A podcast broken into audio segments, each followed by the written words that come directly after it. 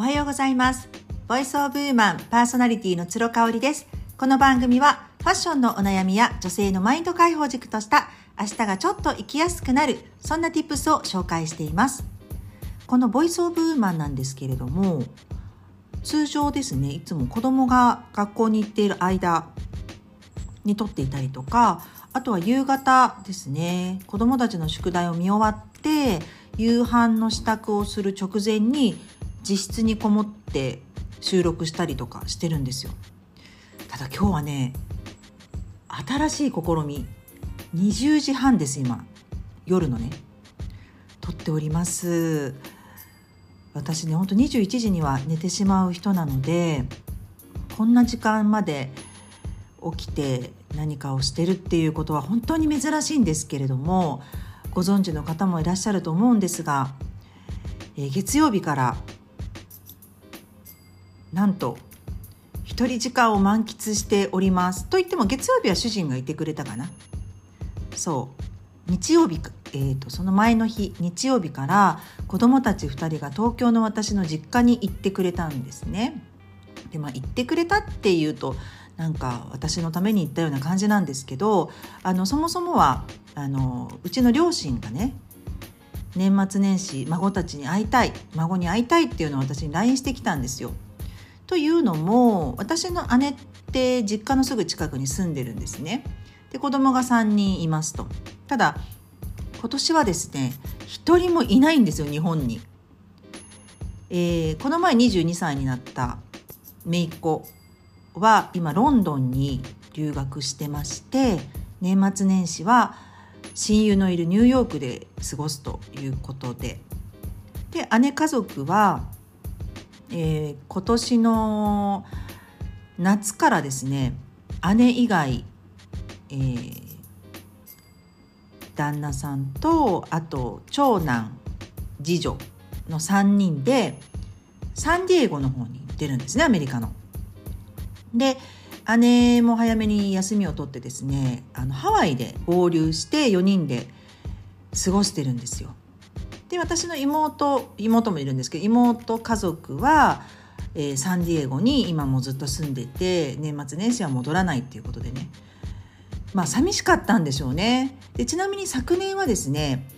もう12月の30日から、えーと、長野に向けて私たち家族は出発しておりましてで、えーと、うちの両親と合流して長野の私の父親が生まれ育ったお家をね改造して今別荘風にしていますのでそこで過ごしたんですよ。もうめちゃめちゃ寒くてねもうしんしんと降り積もる雪の雪にもう子供たちは大喜びで遊んだあの年末年始からもう1年なのかと思うとねすごく感慨深いんですけどまあそれは今回置いときましてそうそれでねあの年末年始孫に会いたいっていう LINE が来たんですよ。ただもう長野にはもう行かないしうち猫連れて行かないといけないんでね。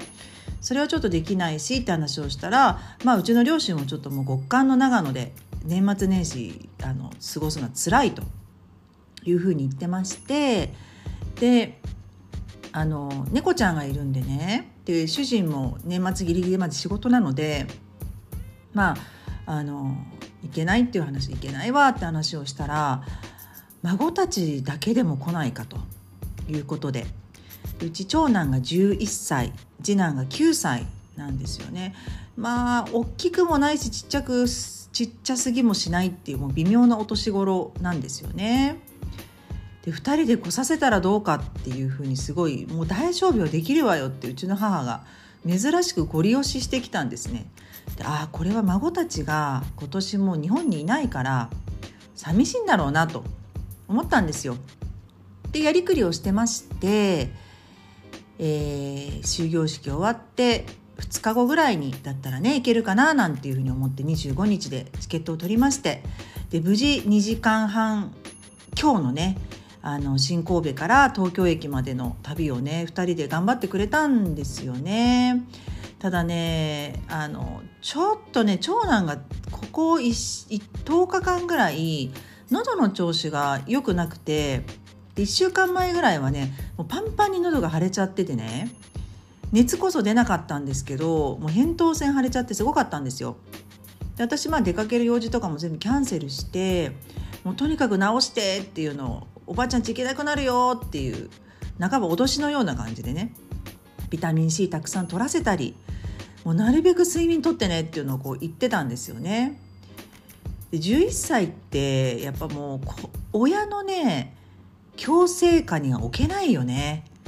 だからもうこうやりたいって思ったらもう自己責任でやらせるしかないんですよ正直。で前の日に、まあ、ちょっとなんかグズグズ喉いってるななんて思ってて、ま、うちの長男は花粉症がひどいのでね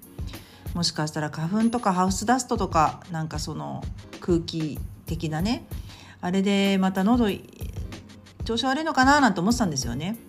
でまあ喉も花粉で腫れたりするので喉見たらちょっと腫れてたのでねでも熱はないと。いやでも私ももうね子供たちがいない4日5日本当に楽しみにこの1ヶ月半ぐらい頑張ってきたんですよ。そうもうあんまり小言も言わずもうとにかくご機嫌で過ごしてほしいっていうね一心でやってきてたのでもう熱出ちゃったらねさすがにと思ってたんですけど喉を晴らすことはまああったので花粉のせいかなっていうのもあったのでまあ行かせたんですよ。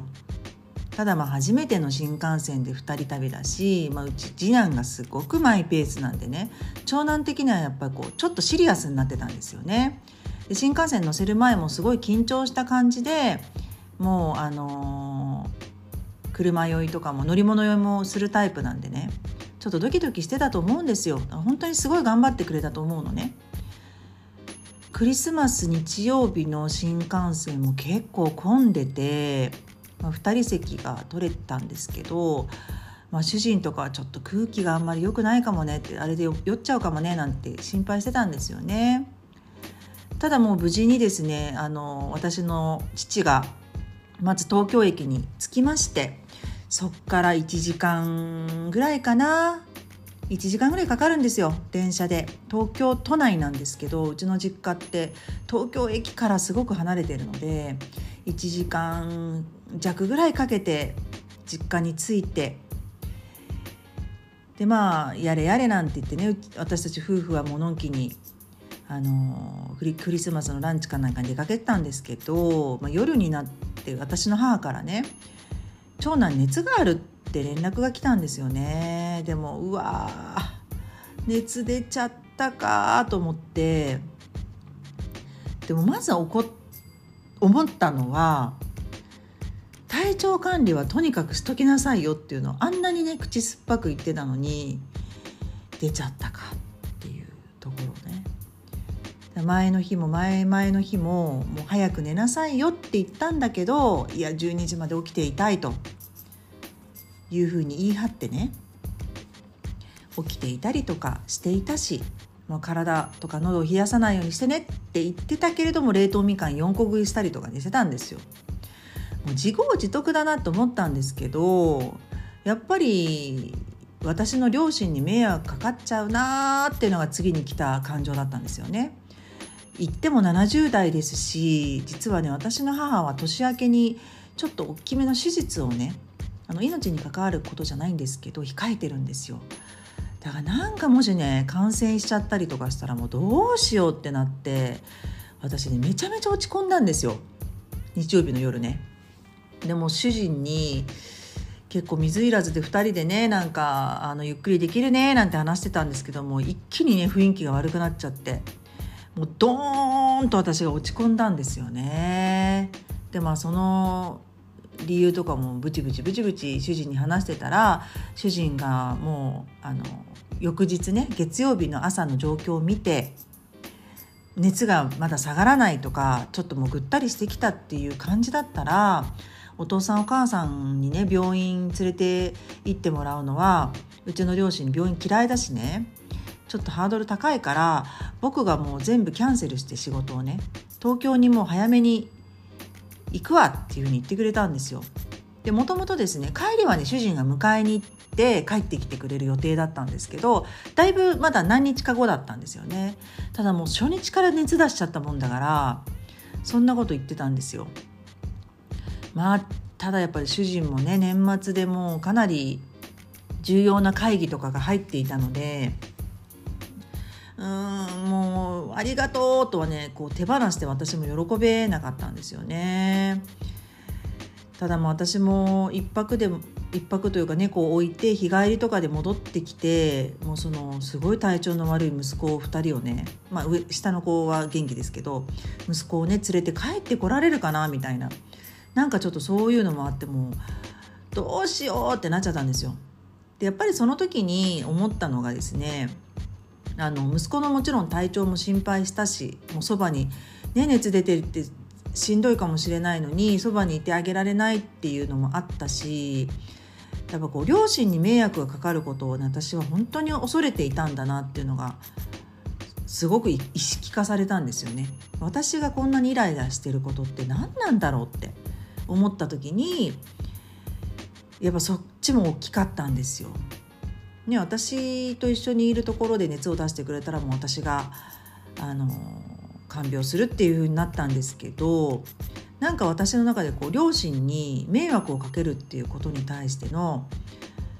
ものすごい恐怖心があったんだなって壁があったんだなっていうのに気づいたんですよね。でその日もですね夜寝たんですけど10時ぐらいにもうね2時半ぐらいにこうパッとねあ長男今どうどうしてるかな？って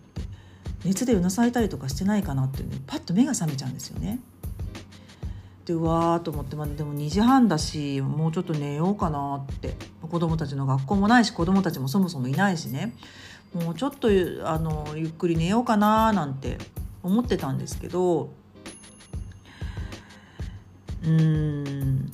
なんかやっぱその時に私こうすごくモヤモヤしちゃった時によくやることなんですけどね。何に対して私はモヤモヤしててでそれに対しても理屈もないし根拠もないけど大丈夫ってこう言い聞かせるっていうねことをよくやるんですよ。だから何に対して私はこんなに恐れているんだろうかとか私は何に対してこんなにイライラしてるんだろうかっていうのを一旦ちょっと自分の中に意識化してあなるほどともうこれで私両親に迷惑をかけて例えば両親にすごい責められたりとかね。もうちょっと体調管理させてから連れてきなさいよってもしかしたら言われるかもしれないことを恐れているのかなとか。あとはやっぱりその両親に感染させてしまったりとか。したらどうしようとか。で息子がなんか重篤化しちゃったらどうしようかとかね。もういろいろ出てくるんですよ。ただそれに対してもやっぱもうあれこれね思い悩んでも私はもうどうしようもできないから。もうねここは長男の体力に任せるしかないし母の私の母のね看病していただくっていうその姿勢に任せるしかないなって思ってもう深くね深呼吸をしてですねもう大丈夫大丈夫大丈夫ってこう言い言い聞かせて自分に。でまたこう不安が出てきたらいやもう大丈夫大丈夫大丈夫みたいな感じ。皆まで言わせないみたいな感じでねこう蓋をするような感じでこう乗せていく「大丈夫大丈夫」っていう言葉で自分のあの恐れをこうあのなんて言うんでしょう。こう中和するみたいな。なんかその作業をねずっと夜中にしてたんですよ。ただまあまああのー、いつの間にか寝てしまってでで6時過ぎぐらいかなに目が覚めてですね。あやだ6時過ぎまで寝ちゃったと思ってでもやっぱり寝た起きた時のその瞬間的な気持ちが全然違ったんですよ。夜中に起きても不安いっぱいモヤモヤでいっぱいみたいなその気持ちがね嘘のように流れて消えてたんですね。でまあしばらくちょっとなんか仕事したりとかねあのジャーナリングしたりとかしててでまあそろそろ主人を起こそうかななんて思った時にも主人に「いや昨日あんなにこう悪態ついてもう恐れやあの怒りをねぶちまけたけれどももう任せることにしたよって流れにねでちょうどねあの今読んでる「エッセンシャル思考」っていう大ベストセラーありますよね。で私もあの遅くなりましたけども読んでいてですね本当にいいんですよ。でちょうどねもう最後のチャプターを読んでいた時になんだよこれ私へのメッセージじゃんって思うようなチャプターだったんですよね。でその本質を生きる方法っていうチャプターでエッセンシャル思考っていうのはこうあの余計なものは捨てて最大の効果を得るっていうことをエッセンシャル思考って言うんですけどあのとにかくねやっぱ今を生きることだっていうのが書いてあるんですよね。そうだからこう過去とか未来とかに余計な思いを馳せないでですねもうとにかく今を生きるっていうこと、うん、なんかそれがすごくね大事なんだよっていうのを書いててうわーこれもまさに今の私じゃんって過去や未来にとらわれないっていうことがね今の私に重要だなって思ったんですね。で私あの昨日はですねすごい楽しみにしていた忘年会ランチがありましてお友達と。でも子供たちが帰ってくる時間も気にしなくていいしご飯も作らなくていいしで私も大体午前中に出かける前にもうあの下ごしらえをね7割8割方してから出かけるんですけどもうそれもしなくていいっていうねもう最高だったんですよね。ただやっぱりその恐れとか怒りとかをあのそのままにしてズルズルっとしながら起きちゃってたらおそらくねこの日は楽しめなかったんじゃないかなと思ったんですよね。で、えーと、幸いにも朝ライブしてる時に母から LINE が入ってて「熱下がりました」と「あの平熱に戻りましたと」ただやっぱりちょっとあの鼻声なんでねあの「今日は休ませますきっちり休ませます」っていうねもうありがたい LINE が来まして。で長男に関してもあの電話で話したり LINE くれたりとかするぐらいすごい元気で食欲もめちゃめちゃあるっていうことでね。あのまもうまずはほっと一安心もう何だったんだろう私あの怒りとイライラとモヤモヤであのこうもう本当になんかねそういう感情に飲み込まれていた時間があれ何だったんだろうなと思ってなんかエッセンシャル思考を読んでねあのまたバチッと今の状況にはまったのであのよかったなっていうふうに思います。なんかねあの皆さんもあると思うんですよ年末年始親戚に会ったりとか義理の実家に行ったりとかねでモヤモヤっとすると思うんですけど何に対してモヤモヤしたかっていうのはねもうこううやむやにせずに一旦棚卸しをしてで大したことないとか声かけしてみるといいかなと思うんですよね。よかったらやってみてください。今日も最後まで聞いていただいてありがとうございました。それではまた明日。